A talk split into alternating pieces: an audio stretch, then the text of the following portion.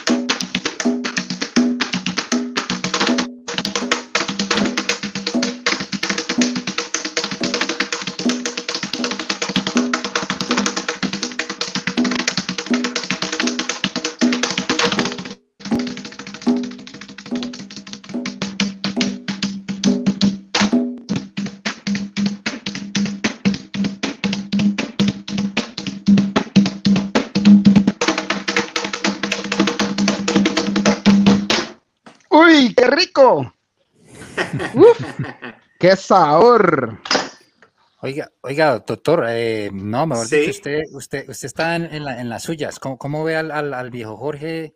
Eh, bueno, de Guatemala, eh, de Guatemala en Australia. De Guatemala, ¿Ah? sí. bueno, primero que todo, agradecer a Jorge Martínez, yo le digo Jorge Guatemala, MC Zona, más conocido como MC Zona, un representante de la cultura garífona del Caribe, esa cultura que es una mezcla de los indios arawak, de los indios caribes y de los africanos que llegaron de Mama África y se mezclaron eh, y que la cultura garífona pertenece, como dije anteriormente, a Guatemala, pero también un poco a Honduras.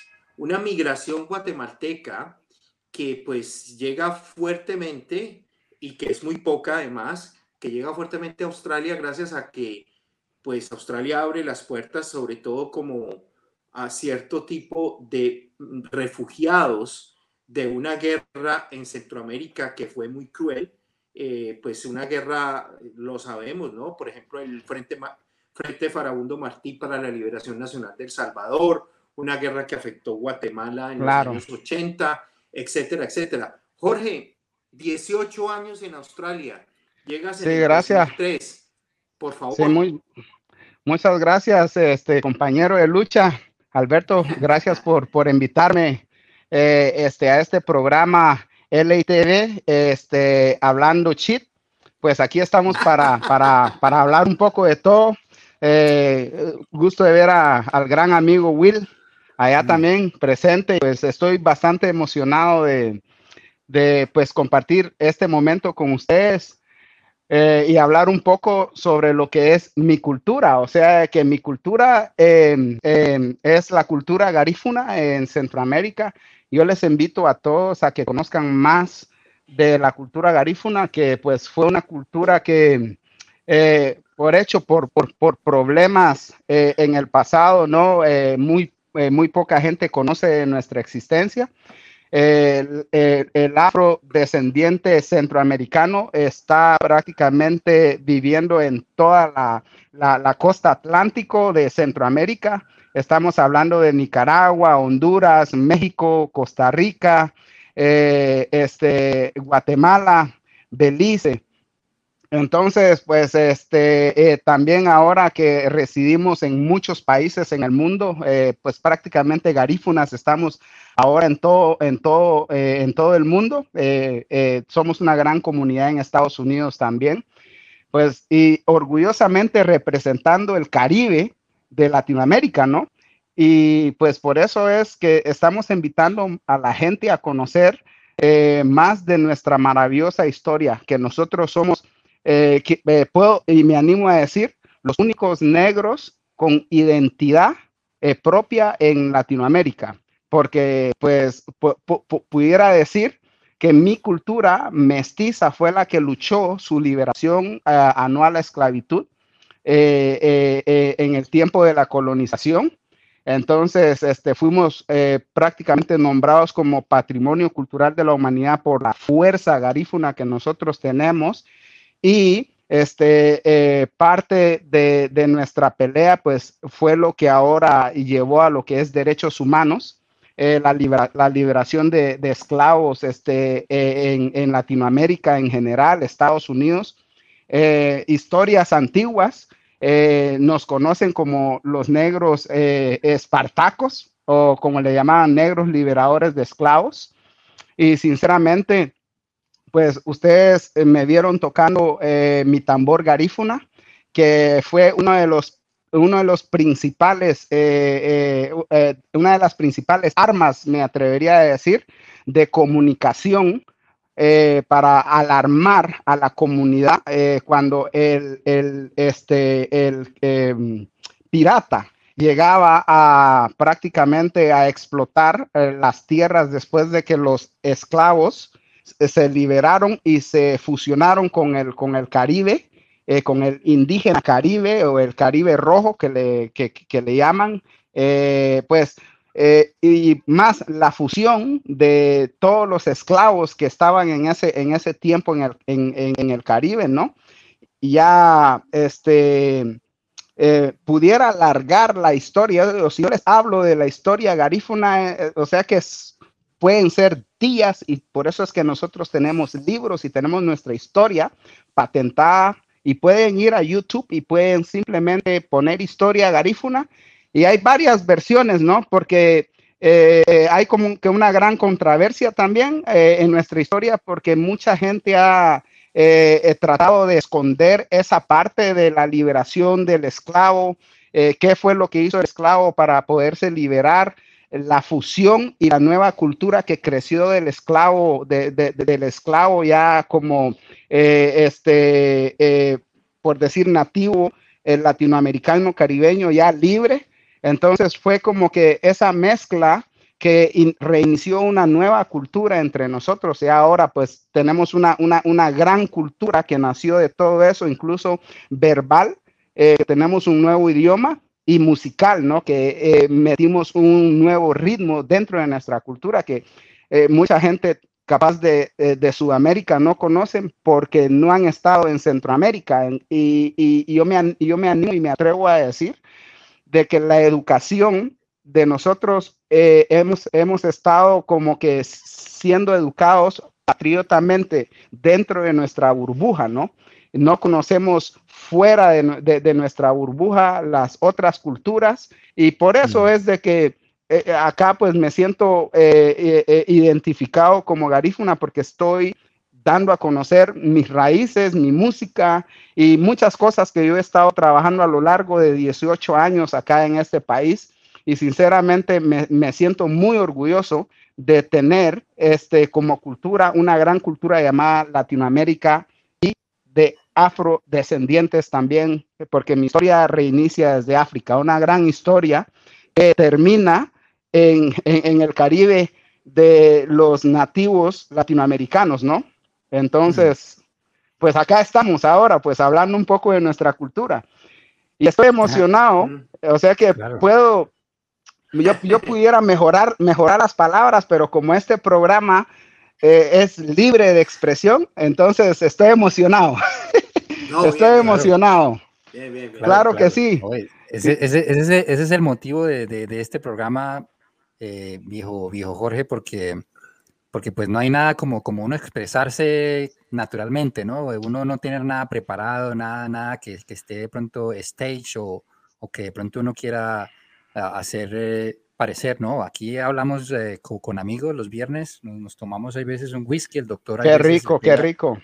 Eh, al agua, pero, pero esa es la idea, ¿no? Y pues, no, no, Jorge, hombre, qué, qué introducción, o sea, qué introducción, qué, qué clase de, de, de de cultura que nos acaba de dar eh, claro, eh, eh, sí, es, es, una, es una cultura eh, muy poca conocida, la mera verdad. Yo, yo me he encontrado con muchos latinoamericanos afro que no tienen ni conocimiento de lo que nosotros somos. A mí me confunden con cubano, a mí me confunden con afro peruano, a mí me confunden con afro boliviano, a mí me confunden con, con, este afro uruguayo pero ya cuando les digo que yo soy de Guatemala, dicen, pero si en Guatemala no hay negros, ¿no? En Guatemala solamente hay gente india. Entonces yo como que, hey, con más respeto a mi gente india, porque son los mayas, y esos fueron los que, los, los que le hicieron frente a, a, eh, eh, a, la, yo, yo, me, yo me animo a decir, a la economía mundial, ¿no?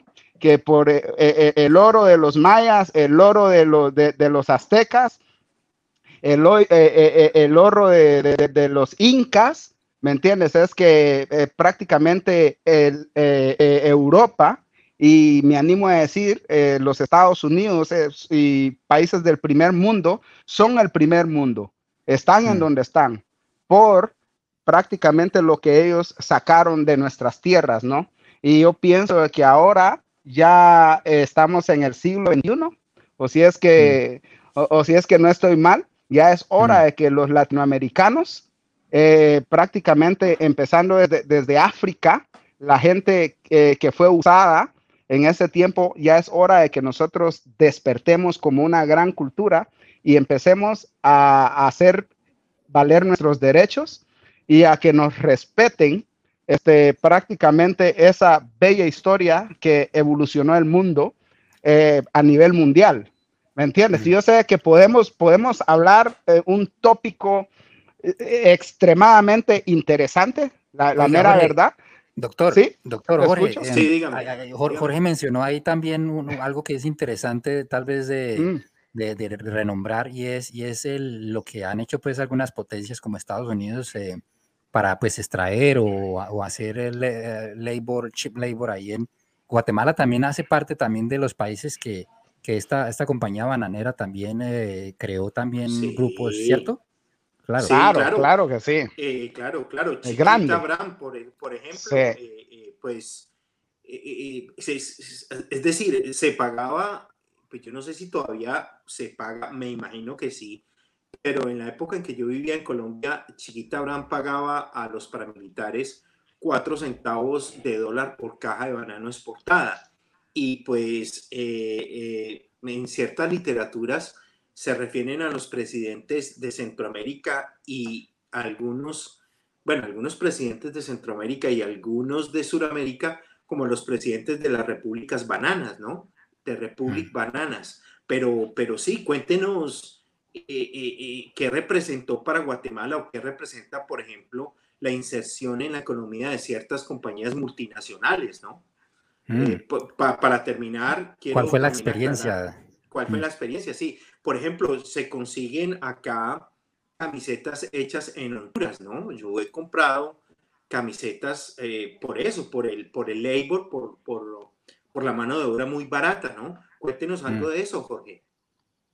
Bueno, yo sinceramente, pues yo vengo, ya soy más, más de la, de la, de la generación que me animo a decir de que se dejó, se dejó dominar, se dejó dominar de, de, la nueva generación de Guatemala, ¿no? Ya más eh, eh, en un círculo eh, académico donde ya las personas empiezan a, a, estudiar y graduarse, ya después buscar, buscar trabajos eh, este, normales, que incluso quiero decirte que son trabajos reexplotados porque estamos, estamos muy, muy mal pagados en, en, Latinoamérica en general. Yo me animo a decir eso, que son muy pocos los países que respetan, eh, respetan el salario de los, de los, de los, este, de los trabajadores. Pero ya si hablamos de mi padre, que también ya vino de, de una generación a donde ya pues iban a la universidad. Mi padre pues este fue tonero industrial, eh, trabajaba en maquinarias pesadas, este, bueno pues ya familias, eh, eh, tíos míos que son hermanos de mi padre, que son militares, que fueron militares, entonces la dirección de, de ellos pues está, está un poco más formada, pero ya los que sufrieron fueron mis abuelos, ¿no?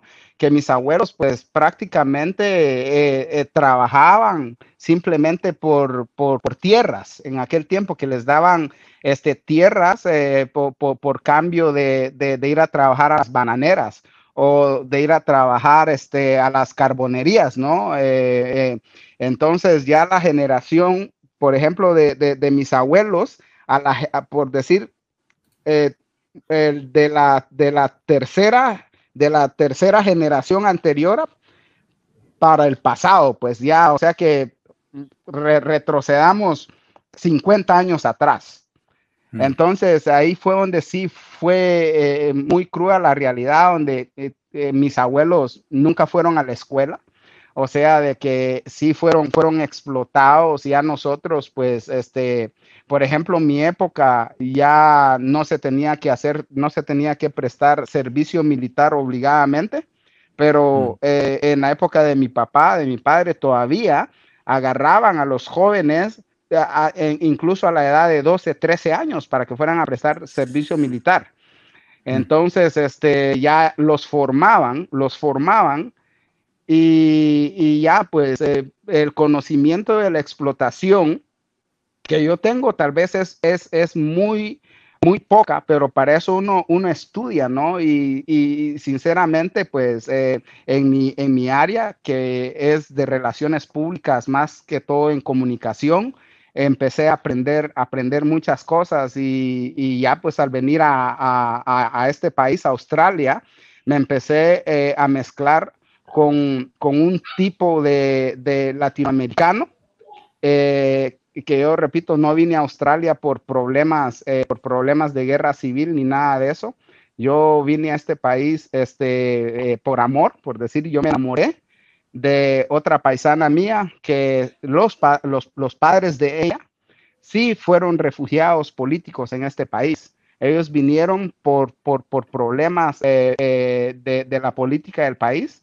Entonces, eh, recalco ¿no? que a base de, de, empezar a conocer eh, toda esa historia, ya empecé como que a asimilar mi vida en la trayectoria de mi juventud, de todo lo que yo vivía sin entender, porque yo estaba viviendo una vida de, de, de, de este, bajos recursos, explotación. Eh, yo vine a, a, conocer más de Latinoamérica, pues prácticamente fuera de, mi país, y vine a, a a, darme cuenta de, la gran explotación que vive mi gente latinoamericana en general y me, y, me duele, pues. Entonces, eso ha, despertado este gran monstruo que ustedes están conociendo acá y espero un día que, toda la gente, pues en el futuro, eh, eh, puedan eh, apreciar ese granito de arena que uno está tratando de, de hacer y de crear para poder mejorar un día nuestros países. ¿Me entiendes? Y que esa explotación acabe y que la gente tenga este, una vida justa.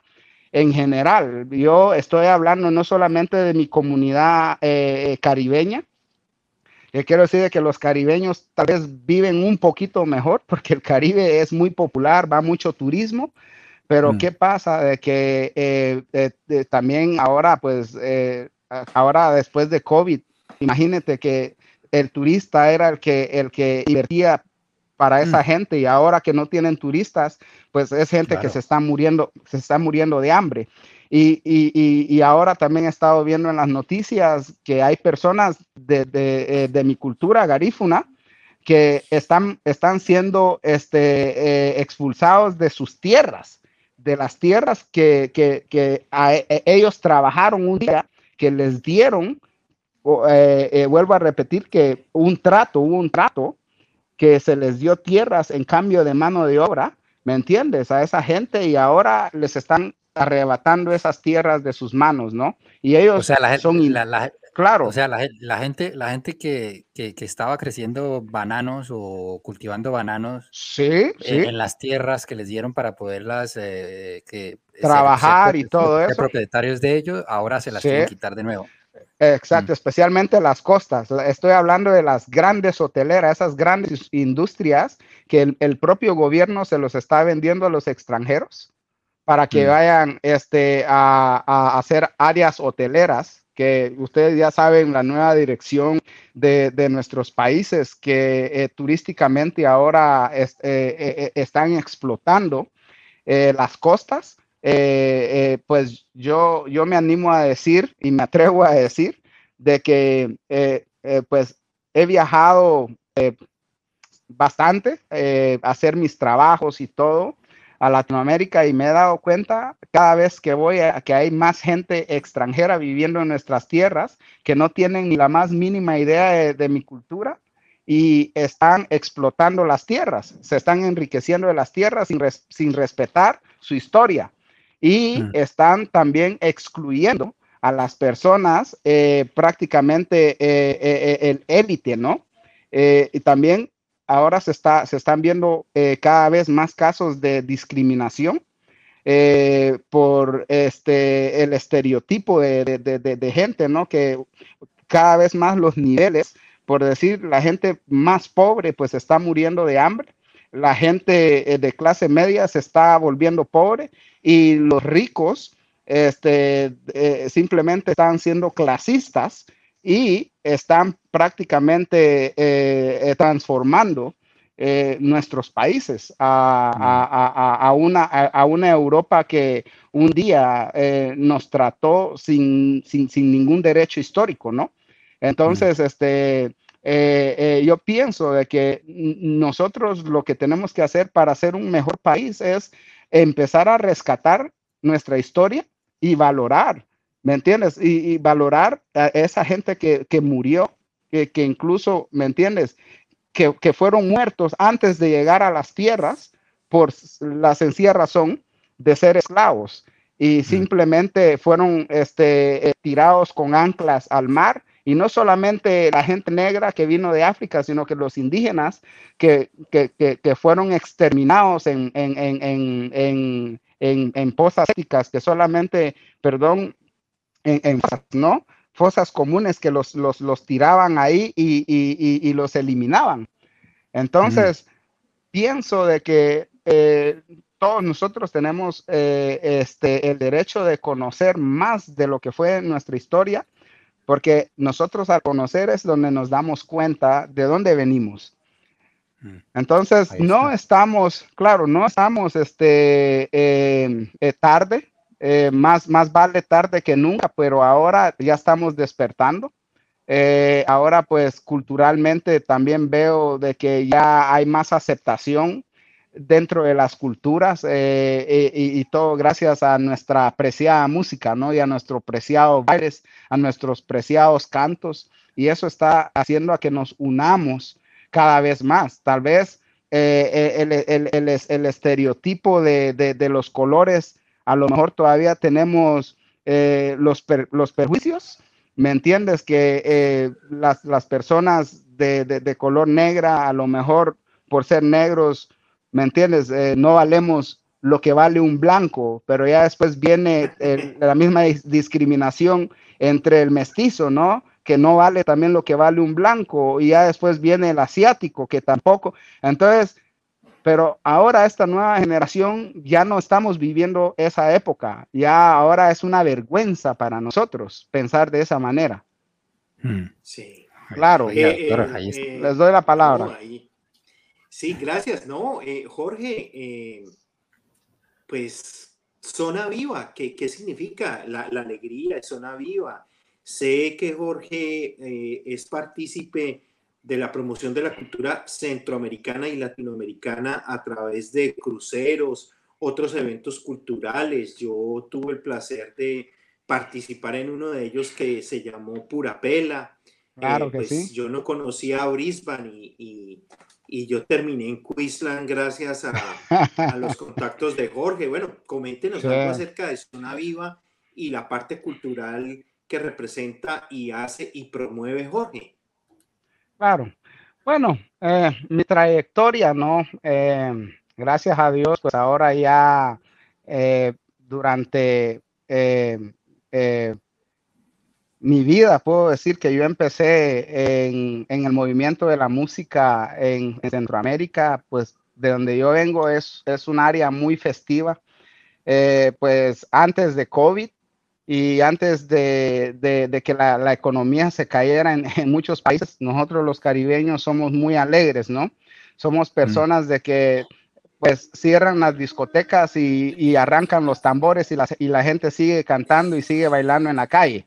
Entonces yo vengo de esa cultura, una cultura muy rica en, fiestas y, me vengo pues a un país eh, eh, que pues mi destino prácticamente me trajo a, este gran país que es Australia, donde eh, me empecé a sentir un poco solo, me empecé a sentir un poco solo porque no, no tenía, no tenía esa, esa cultura, ¿no? Y ahí pues Em, ya cuando me empecé eh, a integrar con la, con la comunidad internacional latinoamericana, pues yo sabía de que yo tenía eh, eh, un, un, sazón, un sazón más que yo podía agregar sobre la cultura. Y ahí fue donde ya empecé a participar en, en, en, los, en los eventos, en los eventos culturales de latinoamericanos acá en este país, así como decir las juntas, eh, este, los eventos donde se hacían recaudaciones para ayudar proyectos en nuestros países, ¿no? Que muchas personas latinoamericanas de, que, vivimos fuera de nuestros países, pues siempre estamos tratando de, poner nuestro granito de arena para ayudar a nuestra gente, ayudar a nuestra cultura. Entonces, este, ahí en las actividades siempre me di cuenta de que solamente eran las personas de la, de la segunda, eh, prácticamente a tercera edad, la gente viejita era lo único que iban a, apoyar esos eventos. Y ahí empecé a preguntar eh, a dónde era donde se iba a meter la, la juventud. Y pues la juventud acá en Australia, cuando yo vine acá en el 2003, eh, si más habían tal vez dos clubes dos clubs latinos, me acuerdo, la campana y este estaba la campana, eh, estaba de Spanish, Spanish, eh, Spanish, eh, de Spanish Club. Spanish Club. sí, de Spanish Club, estaba, o Spanish Heartline creo que se llamaba, pero estaba ya el gran este, Don Juan, Juan, Juan David, ¿me entiendes? Era el que estaba pues manejando, pues, y también pues me encontré con una historia de que también había eh, un eh, eh, joven latinoamericano que movía en ese tiempo, pues conocido como MC Rafa. Y también pues estaba otro joven venezolano, este Dwight Chocolate Escobar. Había pues un cubano, el este el cubano, que ya estaban en, en, el movimiento. Y la verdad, pues no me quedó de otra de, fusionarme, de empezar, empezarles a, a, tratarles de mostrar mi talento, pero tenía un problema, mm. que mi música, el tipo de música que yo tenía, ellos no tenían ni idea, o sea que era algo súper explosivo.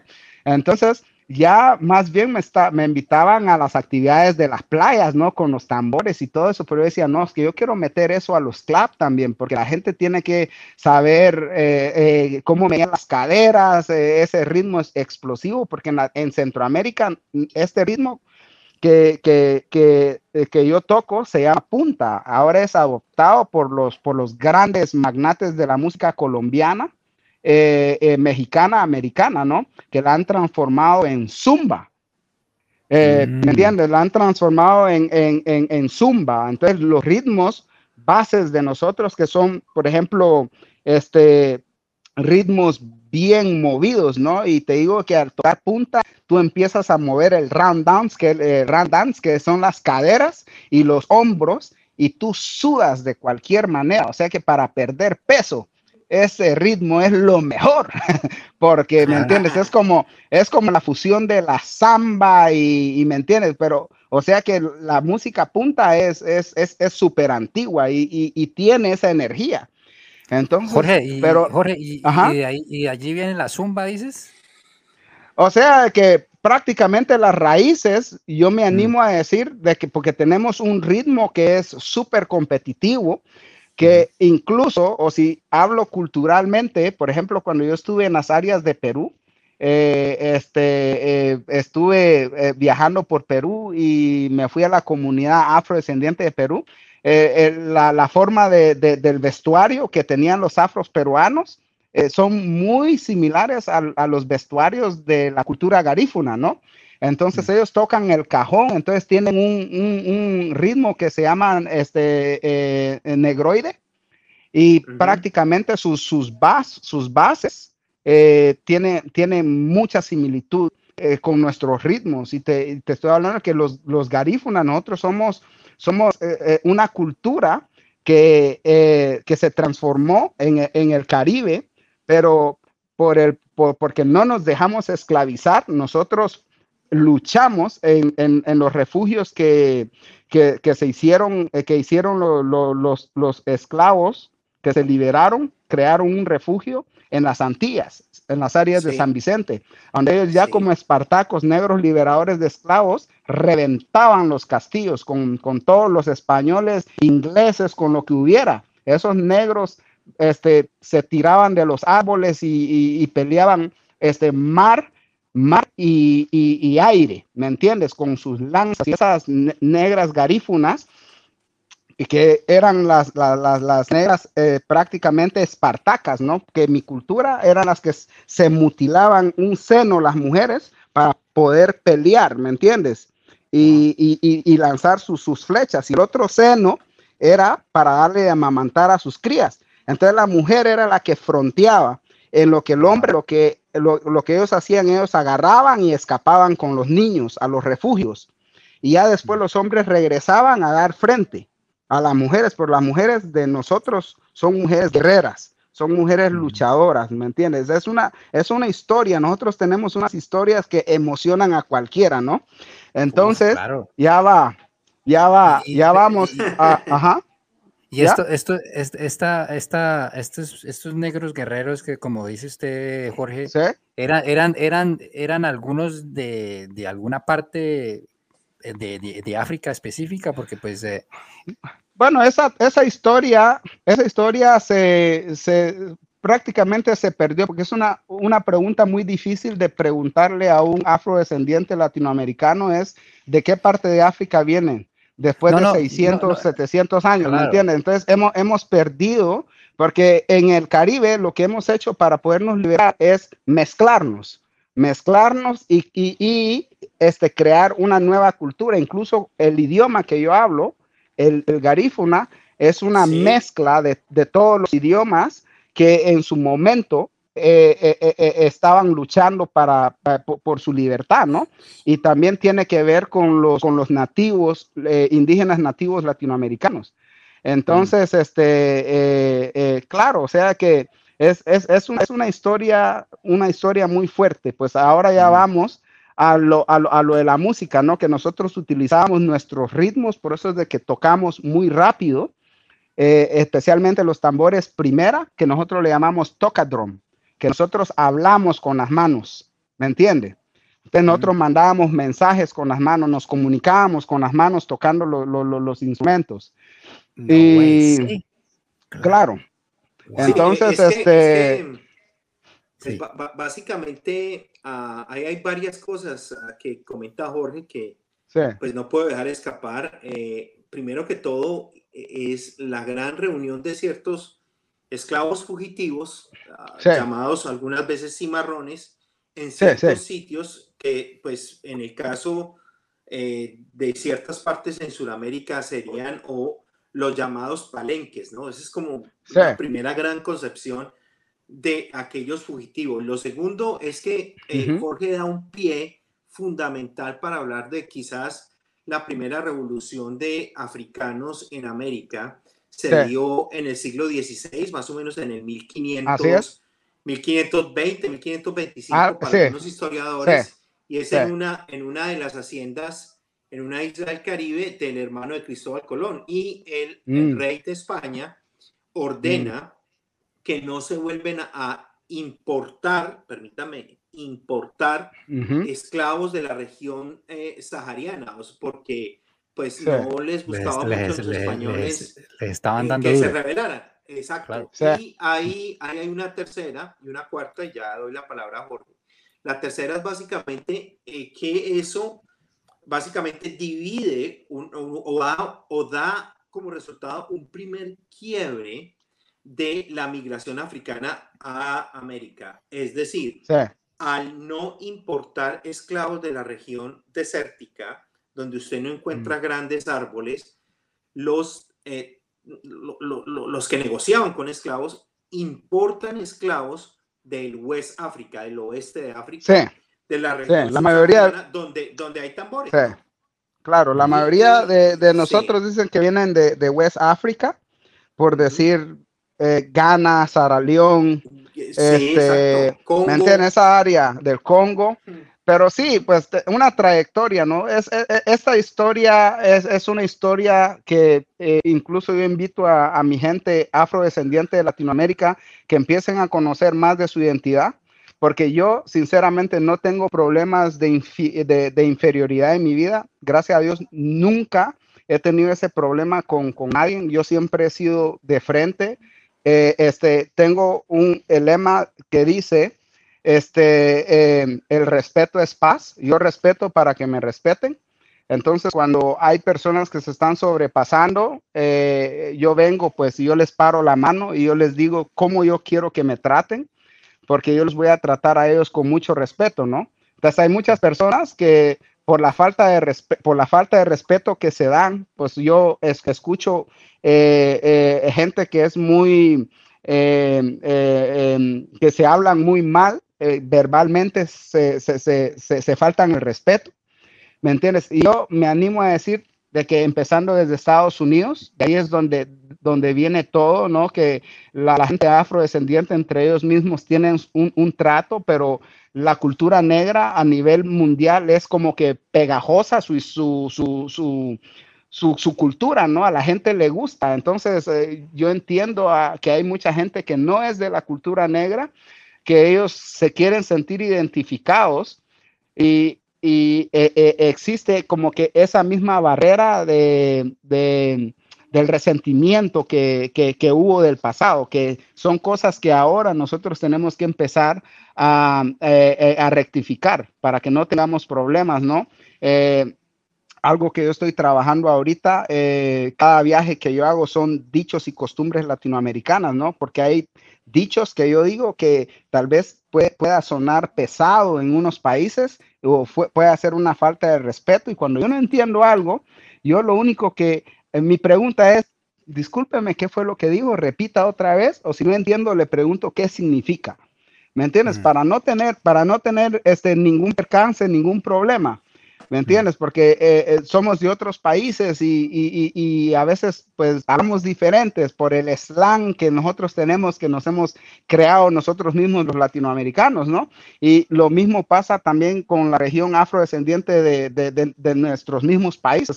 cada área tiene su slang, entonces es como que eh, yo, yo le digo a mi, a mi gente afrodescendiente que aprendamos más de nuestra historia porque sinceramente eh, eh, nosotros somos de este mundo, somos dueños de este mundo y este mundo es de, todas las culturas del mundo. ¿Me entiende? Aquí no es que, esto es mío o todo se aprende en la vida. Por ejemplo, yo he aprendido a, tocar otros ritmos que no tienen nada que ver con, los ritmos garífonas, que eso mismo iba a hablar, bueno, de la fusión, porque hay mucho que hablar, y a veces como que uno, uno, uno enreda las palabras porque les hablé de Perú, pero también les puedo hablar de que eh, no solamente Perú tiene los mismos vestuarios, pero también está Uruguay, que Uruguay también tiene una potencia que es muy similar a la potencia, a la potencia nuestra, los brasileros también, que ellos tienen su propia potencia pero el garífuna somos los únicos, los únicos que tenemos identidad por tener idioma propio.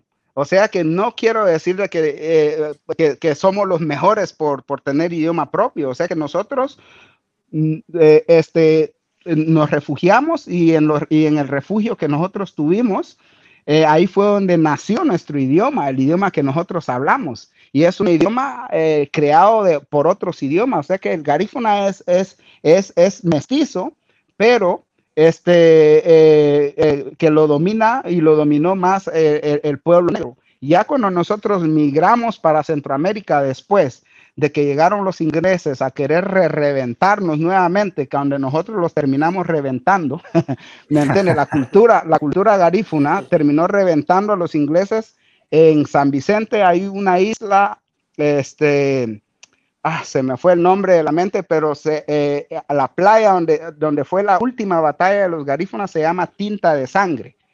tinta de sangre, porque ahí sí se, derramó sangre, fue una guerra, ¿me entiendes? Mm. Y esos mismos barcos utilizaron los, los, garífunas para deshabitar la isla.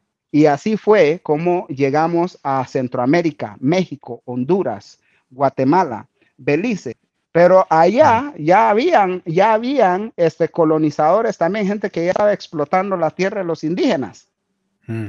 Pero como el garífuna ya se había escuchado de ellos, ya después les empezaron a tener miedo. Entonces ahí ya fue como un intercambio. Les empezaron a dar tierras, les empezaron a dar de todo, por, simplemente por medio de, la mano de obra que ellos le, le, podían dar a los españoles, a los alemanes, a los franceses y a los ingleses que habían ahí, donde el negro empezó a montar todo su producto eh, el, producto que, bajaba de los altiplanos en al Caribe para montarlo a los barcos para, para ser trasladado hacia, hacia las Américas o hacia Europa. ¿Me mm. entiende? Entonces, después de todo ese tiempo, nosotros fuimos prácticamente libres, pero nos excluyeron. O sea que prácticamente eh, eh, eh, fuimos excluidos tal y como fueron excluidos los indígenas. Entonces, nunca se supo después mucho sobre nuestra historia hasta donde empezamos como que a revolucionar, a, darnos a conocer de quiénes somos nosotros en verdad. ¿Me entiendes? Entonces, ahora ya estamos este, en otro episodio de la historia, una historia donde ya tenemos libre expresión, donde sí nos estamos dando a conocer a como nosotros somos y dar a conocer esa gran historia que se perdió, que se perdió porque incluso la política de nuestros países, no sé por qué excluyeron tanto la historia, pero sabemos porque fueron dominados siempre por países primermundistas, ¿no? Los países que explotan nuestras tierras, como los Estados Unidos, eh, este, de repente otros países eh, de, Europa como Canadá, que tienen grandes fincas, ¿me entiendes? En nuestras tierras, a donde mm. nos han dejado hasta, hasta hoy día con una gran deuda que no podemos pagar. Y por eso es de que nosotros los latinoamericanos no nos podemos comprar ni un pinche televisor de unas 55 pulgadas que no nos cueste 10 mil dólares en nuestros países. Algo que mm. no podemos pagar. Y en estos países, ¿cuánto valen esos estos televisores? Valen hasta, hasta mil dólares. Y en un primer salario, yo viviendo en un país primero, yo me puedo comprar un televisor como eso. Y como en mi país yo tengo que trabajar tres años, cuatro años, cinco años para mm. poderme comprar un televisor como eso, ¿me entiende? O sea, no es justo. Entonces, oiga, Jorge, pero, pero, pero ahí, pero oiga, doctor y Jorge, allí, allí hay una cosa también que, Mm, que, hace, hace días estaba pensando y, es, es lo que dice Jorge de, las cosas. Hay veces también, también ha habido un, en todo esto lo que, de lo que se llama pues el, occidentalismo y, lo que obviamente trae el capitalismo con todas las cosas y las empresas que, que, crea a través de las cosas. También crea también una necesidad de que la gente debe tener todas estas cosas también y obviamente pues ya crecimos con tantos años necesitando televisores, teléfonos, no sé qué, que en últimas que en últimas yo, yo pensaba que, que no, no es que tampoco sea lo que, lo que realmente hay veces trae el significado de la vida, ¿no? Porque la vida tampoco es un televisor porque a los dos años o tres años se desactualiza, sí o no, y luego hay que volver. Pero vivimos en Latinoamérica también y, no, y obviamente nos venden la pobreza también como algo muy malo y entonces queremos salir de la pobreza para venir a estos países y hay veces venimos a estos países también y pues obviamente tenemos, sí, hay una vida mejor, hay una vida pues, eh, se puede decir pues más más tranquila y todo eso, pero, pero seguimos hay veces también con, con, ese, con esa carrera de, conseguir cosas, hay veces que, que también no le da. Lo que decía Sergio el otro día, doctor, hay veces el espíritu de nosotros es más musical que de pronto todas estas situaciones, ¿no? ¿Cierto? ¿Cómo, pues, la viste? No sé. Ah, sí, eh, pues de espíritus musicales, eh, permítame, eh, este programa empezó con una, ah, una sección, una breve un breve paréntesis en medio de nuestra charla, en medio de hablando lo que sabemos, y esta sesión se llama Los sonidos del recuerdo. Y mm. pues es una sorpresa que yo le tenía para Jorge. En los sonidos del recuerdo casi siempre es un vinilo o un CD. Hoy les tengo para ustedes Gay Flamingos Steel Band. Esta es una producción hecha en Puerto España, en Trinidad, o por Spain en Trinidad. Voy a tirarles un primer tema que se llama 67, simplemente. Vamos a ver si, si puede sonar y pues vamos a ver qué opina Jorge. Hay que este escucharlo. Bueno, me va a traer muchos recuerdos. Hmm. Eso. Más información.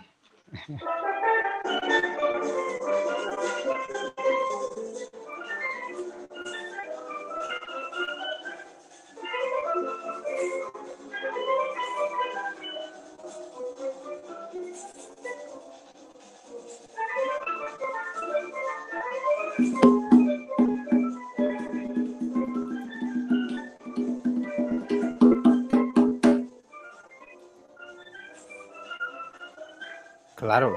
Bueno, ahí les tiré un momentito. Eso suena Caribe, ¿no? Sí, eso es puro Caribe.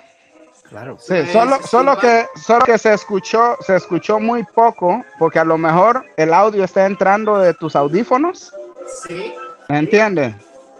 Eh, pero. Sí. Pero sí, yo, yo, yo, yo, reconozco, yo reconozco el ritmo, ¿me entiendes? Ese es el purísimo Caribe. El, Caribe de Latinoamérica es, es una, eh, por decir, es una gran marimba musical, es una flauta musical. O sea que eh, la manera de expresarse del esclavo en su momento, ya que teníamos un gran problema de comunicación, ¿me entiende? Era de expresarse musicalmente. Por eso mm. es que yo, yo toco un, gran instrumento que estoy súper orgulloso, que ahora, gracias, gracias a, esa gente que, le puso cabeza a esa historia, empezaron a formar libros, empezaron a educar a, sus, este, a, la nueva generación. Ahora ya tenemos escuelas eh, donde la gente puede ir a aprender nuestro idioma, o sea que ya pues ya no vamos a ser tal vez ajenos a los países primermundistas en un tiempo eh, a futuro, a donde las personas van a llegar a aprender nuestro idioma para poder trabajar, así como nosotros lo hacemos cuando emigramos a, primeros, eh, a, países primermundistas como Estados Unidos, Australia, Canadá, este, Europa, que tenemos que aprender el idioma para poder trabajar. ¿Me entiende? Entonces yo sé que un día nuestros países van a, llegar a ese nivel, aunque pienso, pienso de que ya deberíamos de estar en ese nivel, ¿verdad? Porque o, a lo mejor ya estamos y simplemente nosotros no sabemos. ¿Saben por qué? Porque los que explotan nuestros países, los que van a sacar las grandes millonadas de nuestros países, tienen que aprender nuestra cultura y nuestro idioma para que nosotros los, los podamos llamar líderes. Entonces esos líderes hablan hasta tres, cuatro, cinco idiomas para poder mm. negociarnos a nosotros. Entonces, yo como les digo, eh, el tópico, el tópico eh, a lo mejor eh, se, cruzó un, poco, un poco la información, porque eso, eso pasa en estos programas que a, a, veces uno se cruza y hay partes que, que este, la gente, la gente eh, a lo mejor quiere saber que se le olvidó y uno, uno se cruzó.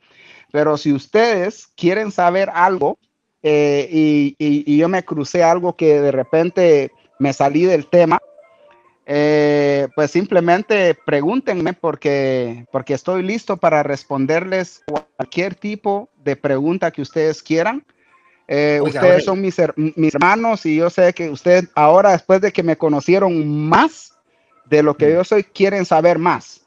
¿Me entiende? Entonces mm. acá estamos.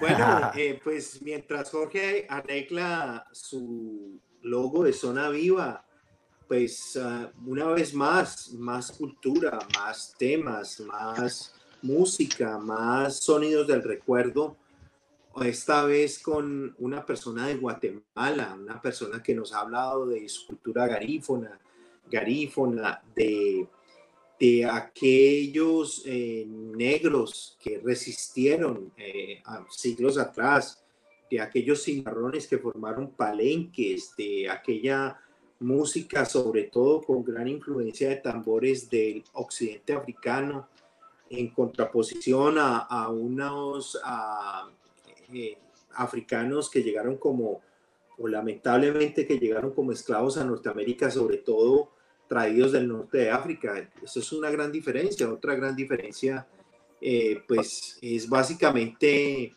bueno, ya llegó Jorge. Jorge, yo, yo quiero, quiero, quiero que nos comentes esa llegada tuya en el 2003, esa ida a ese sitio que se llamó La Campana. ¿Qué recuerdas? Porque La Campana funcionaba en la, en la, en la City, ahí cerca claro, Liverpool español.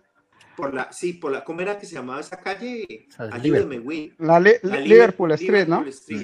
sí, yo, ah. yo llegué aquí en el 2009 y alcancé, alcancé a ir ese diciembre a la campana y ya después eso lo cerraron. Mm. Pero ¿cómo era la campana? ¿Cómo era la campana, Jorge? Bueno, yo como tenía este, mis hijos muy pequeños, no era que salía mucho, eh, pues por dos, por dos años estuve con la, con la depresión de, que estaba desconectado de, mi vida actual, ¿no?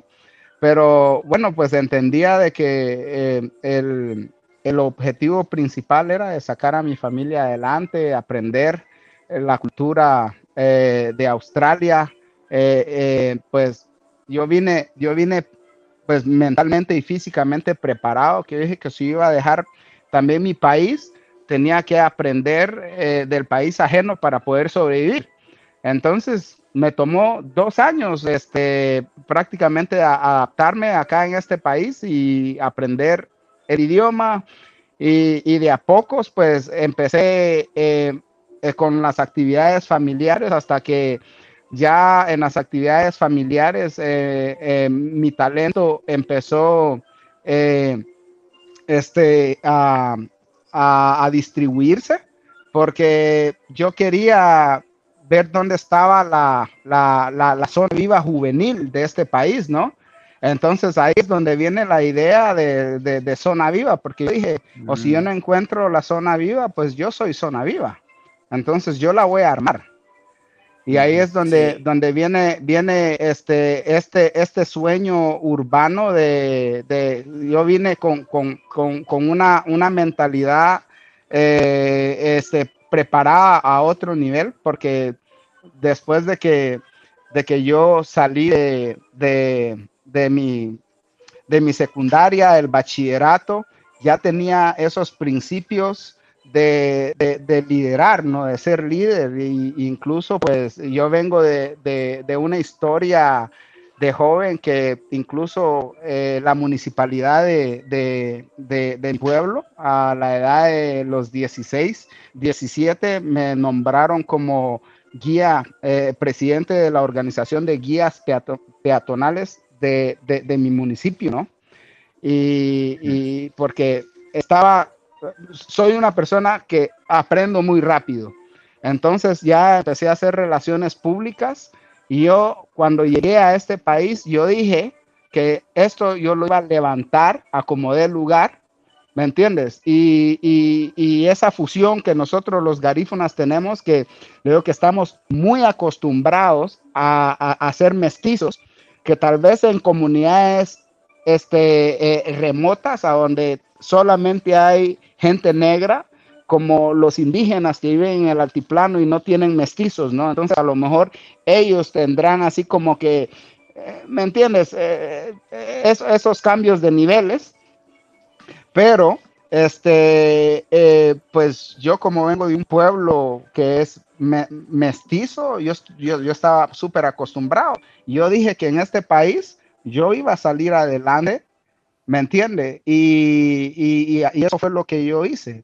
Pues empecé a meterme con los jóvenes, ya después empezamos a levantar, cuando me metí a la, a la organización, a la organización de, de por, por, decir, yo iba a la campana, a tu pregunta, pero en la campana, en la campana me acuerdo de, de, que los que estaban en la cabana en ese tiempo, DJ, DJ Vico, eh, estaba Dante Rivera, eh, también estaba, eh, tocaba ya el Abel cubano, pero ellos tenían como que su monopolio también, ¿me entiendes? y, ese, ese monopolio era un poco difícil de romper y uno como era nuevo, uno, uno todavía viene, viene con, con eso de ser eh, natural, de ser natural de su pueblo, ¿no? Y, y, respetar, respetar este, el movimiento de los más grandes. Pero eh, fue un poco difícil eh, eh, tratar, de, tratar de, meterme al movimiento de ellos, ya que ellos estaban este, ya compuestos con la estructura, una estructura, o, como pudiera decir, este, una columna, una columna, una, claro, una columna de música que era la salsa en ese mm. tiempo, ¿no? Que, que Australia eh, estaba pues más eh, metido en el mundo de la salsa que cualquier otro. No había otro ritmo que, que, pudiera penetrar a la salsa. Pero yo, mm.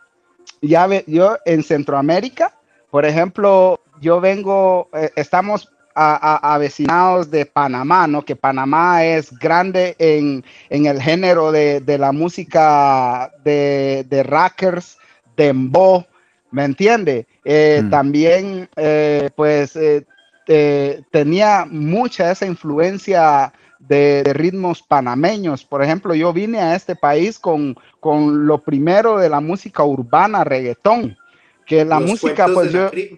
Claro, yo, yo, yo vine con, vine con, vine con, con, con, ese sazón. Entonces, este, me acuerdo que me traté de pegar ya después eh, este, pues me empecé a meter con el, proyecto de la cita, la gente de la cita, ¿no? Entonces, me, empecé a meter con los proyectos de la cita, ahí conocí a A.G. Ortiz, eh, conocí a, este, a, un, a, otro, claro, a otro, no, todavía no, ya después vamos a, a ese canal, pero primero Claro, eh, primero conocí a, AG, pues ya estaba también a ver, el cubano. Y este, a mí como yo siempre fui más del área de la percusión, me, me, gustaban los tambores.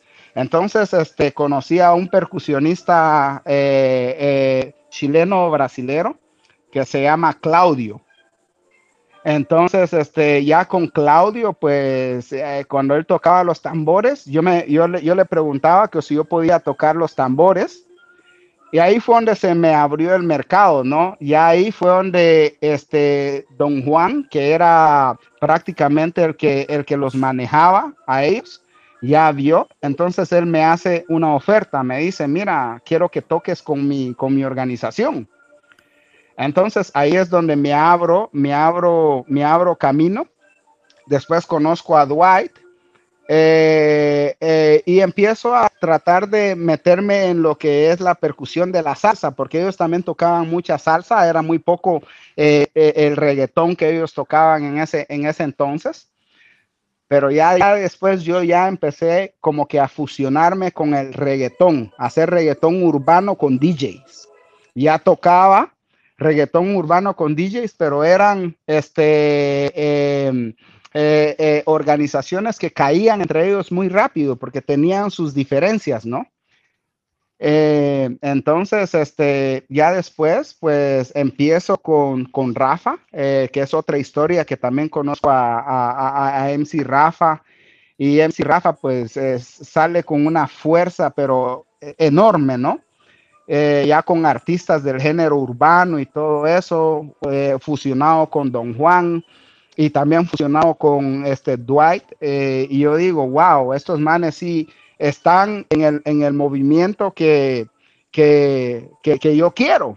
Entonces ya yo me sumo a ellos, pero estoy como que también entre la espada y la pared porque ellos siendo amigos también tenían sus diferencias entre ellos mismos y que ellos también querían ser independientes, ¿me entiendes? Entonces ya yo quedo como que entre, entre, entre la espada y la pared. Y, y, bueno, pues, pero yo dije, la intención acá es de hacer crecer la comunidad y ahí ya yo vengo con las ideas locas de tratar de este, formar mi propia competencia. ¿Me entiendes?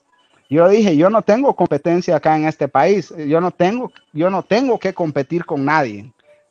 El, que quiera competir conmigo tiene que aprender a ser garífuna en primer lugar. Entonces, mm. ya después eh, eh, nace mi compañero viejo Alberto ahí. Mm. ¿Me entiendes? Que lo conozco a él en la cita. Por cierto, nos conocimos en la cita. Y mm. eh, Alberto ya estaba, él estaba siempre con sus instrumentos en la cita. Entonces yo digo, qué bacán, ¿me entiendes? Y lo empiezo a seguir a él y empiezo a tocar que su, su, su clave, que empiezo a tocar sus maracas.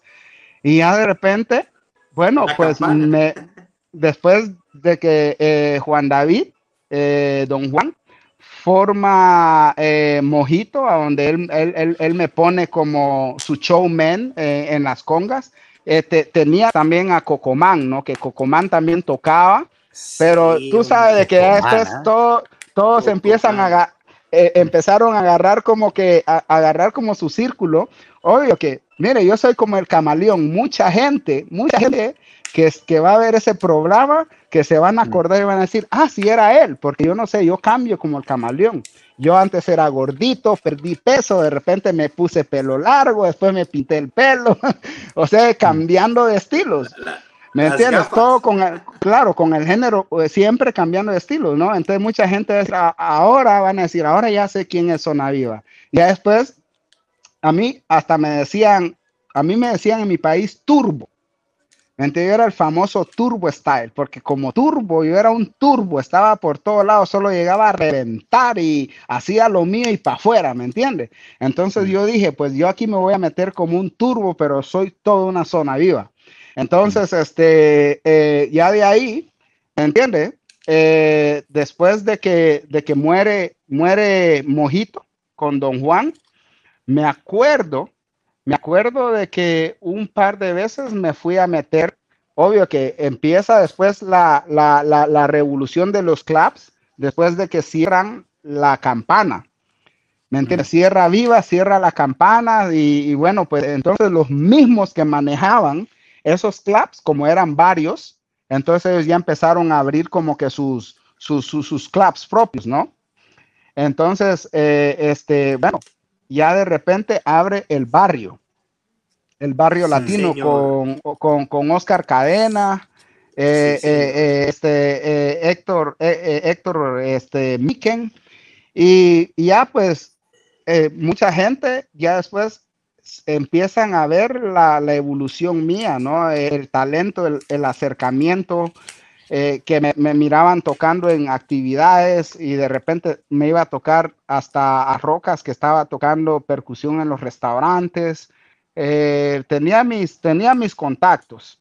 Ya después que conozco a Alberto, ah, ya viene Alberto, eh, él viene y me hace me hace la primera propuesta. Me hace la propuesta después de que cerró el barrio, ya llega con la propuesta de que tenía unos amigos que estaban interesados de trabajar conmigo.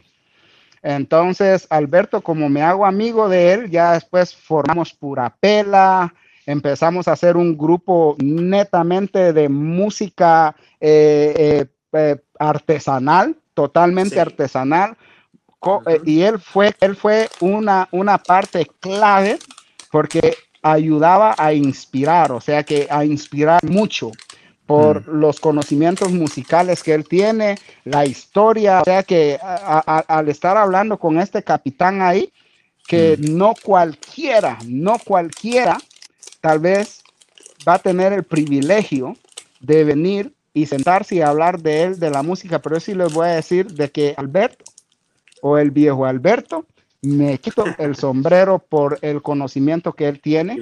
Él es, él, es, una persona que yo admiro y respeto muchísimo, te lo digo, y, y, y, nunca lo voy a olvidar porque lo tengo hasta en mi corazón. En todos estos años hemos sido amigos hasta de familia. Él conoce a mi familia, a toda mi familia, Obvio que lo que yo voy a mencionar acá de Alberto hace muy poco, mm. pero yo, o si, o si podemos apartar un canal, ah, o sea que prácticamente solo para hablar de la amistad y del conocimiento que nosotros eh, creamos con Alberto, ¿me entienden? Va a ser meses hablando de, eso, de, los proyectos. Entonces, sí, eh, escucho. Jorge, no, eh, mejor dicho, doctor, esto, esto con, con Jorge hay que, hay que, hay que volver, hay que hacer mucho más programas porque Jorge tiene historias, historias, historias y, y, y, pues el doctor de la salsa ahí siempre está cerca a la, a la movida también latina, ¿no? Ese, sí, No, no, no, lo había tirado también. Eh, eh, eso, eso, eso es lo que tienen que saber muchos acá, que él siempre ha estado, él siempre ha estado ahí como este, em, el, el, el, el murciélago, el vampiro siempre pegando la mordida, ¿eh? inyectando. Y, y, mi, máximo, mi máximo respeto para este oponente porque él, él sí, él es, eh, incluso viene de un, de un, país que yo admiro mucho, Colombia, porque la gente de Colombia es, es gente que tenía que existir en este mundo para hacer una diferencia. Y ahora, por todo lo que nosotros hemos hablado, ya somos una nueva generación de contactos que estamos mejorando nuestra historia. Y lo que vamos a hablar acá es, es, es, es verídico, es algo que nosotros lo vivimos y yo lo puedo expresar, tal vez no de una manera eh, diplomática, ¿me entiendes? Que sea así como que los diplomáticos de, ¿me entiendes? Pero mm. eh, eh, carnalmente de mi espíritu sale el corazón un respeto enorme para, para, para este Jaime Alberto. Mm. Y también para ti, Will, que también te conozco desde hace muchos años a ti. Y claro, pues ustedes son, son una parte, una parte clave y, y, esto tiene que seguir porque no hemos hablado ni el 10%. No hemos hablado, ¿no? Y, lo que nos falta hablar, no, doctor, eh, nosotros le llamamos el doctor de la salsa, o yo al menos le llamo el doctor de la salsa. Doctor, ¿usted cómo lo ve? Mejor dicho, se nos fue el No, no, sí, mire, ya, ya va, primero todo agradecer a Jorge por, por las palabras. Eh, eh pues no, ya van una hora y siete minutos. Eh, yo no, yo soy una empedernido eh, admirador de las rumbas hasta que salga el sol. Yo no recordaba, yo metí en mi cabeza cómo fue la primera vez que yo conozco a Jorge y claro, ahora ya hago la conexión. Está en mm. ese sitio que se llamó La Cita. Yo siempre llevaba mi mochila con campanas, clave y maracas. Y ahí, ahí Jorge se acerca, luego se acercan dos personas que, de las cuales quiero comentar, una de ellas a la cual yo estimo y admiro mucho, eh, que es sobrino de eh, Hugo Candelario, que es Neto, ¿no? Neto mm. entró a Purapela. Claro. Y otra persona que, que contactamos, eh, que es de Medellín, también veterinario, y que entró pues con mucha sapiencia apoyando Purapela, ¿no? Me refiero a Ricardo. Eh, que es hijo de uno, de un comediante muy famoso que participó eh, en un programa de humorístico musical que se emitía desde Medellín. Eh, pero no, no, no, hay, hay, unas conexiones históricas. Yo, por ejemplo, no sabía que DJ Pico tocaba o tocó en la campana. Tenía ya referencias de Abel Cubano y otras cosas. Eh, hemos tratado de traer a este programa a Abel Cubano, pero es muy difícil, créame, eh, es muy difícil. Eh, no, pues a mi, mi, conocimiento, yo también quiero agradecer el hecho de que con Purapela hayamos ido a tocar a Brisbane, a festivales. Quiero también, para terminar mi intervención acá, y es que, pues Jorge, esto es una información personal, en el momento en que yo conozco a Jorge, tiene los tres niños y los tres niños, un niño y dos niñas, tocaban con Jorge el tambor y él se robaba el show. Déjeme decirle, eh, eh, eh, Jorge y su familia se robaban el show, ¿no, Jorge? Ahí, ahí atrás está el logo, ahora somos Zona Viva, somos una gran familia. Ahora soy manager este, ejecutivo prácticamente una gran organización que ahora se transformó en género urbano, que estamos grabando ya nuestro primer álbum. Ya va a salir primeramente Dios la, ahora la, la, semana que viene, el 22 de septiembre sale. El álbum se llama este, Adiós Pandemia 19, volumen 1, y lo traemos acompañado del segundo álbum que se llama La Vacuna. ¿Me entiendes? O sea que estamos, estamos enfocando, estamos enfocando, estamos enfocando las licencias, claro, la, la, nueva actualidad, y es algo bien educativo. El cambio, el cambio que yo traigo para la industria, la, industria urbana es un cambio que toda la gente tiene que seguir, porque yo sí soy una persona de corazón, a donde voy a hacer la diferencia a nivel mundial. Y, y, lo van a ver los seguidores de Zona Viva Music, de la gran sorpresa que nosotros le tenemos porque yo sé que la gente en general latinoamericana nos necesita y nosotros vamos a hacer música para ellos. Vamos, vamos a trabajar para Latinoamérica, para hacer la diferencia y no para crear una política que nada que ver, porque esto, Zona Viva, no va a ser política, sino que va a ser del pueblo latinoamericano a nivel mundial. A nivel mundial. Con eso les digo todo que tenemos, ay Dios, Dios mío, ustedes ya van a ver lo que viene. Pero, pero muchas gracias por, por, ese, por ese gran apoyo. Muchas gracias a lo largo de esos 18 años a esa gente hermosa que, que, yo conocí en el, en el, transcurso, que yo agradezco hasta al que no me está hablando ahorita por X razones, lo personal, ¿me entiendes? Pero a veces uno tiene que conocer a la persona de fondo, de cuáles son sus intenciones para poder marcar la diferencia, ¿no? Entonces, este, no estamos para competir. Yo no, yo no nací para competir con nadie. Yo simplemente eh, compito con el camino de Dios y este, eh, el respeto es paz.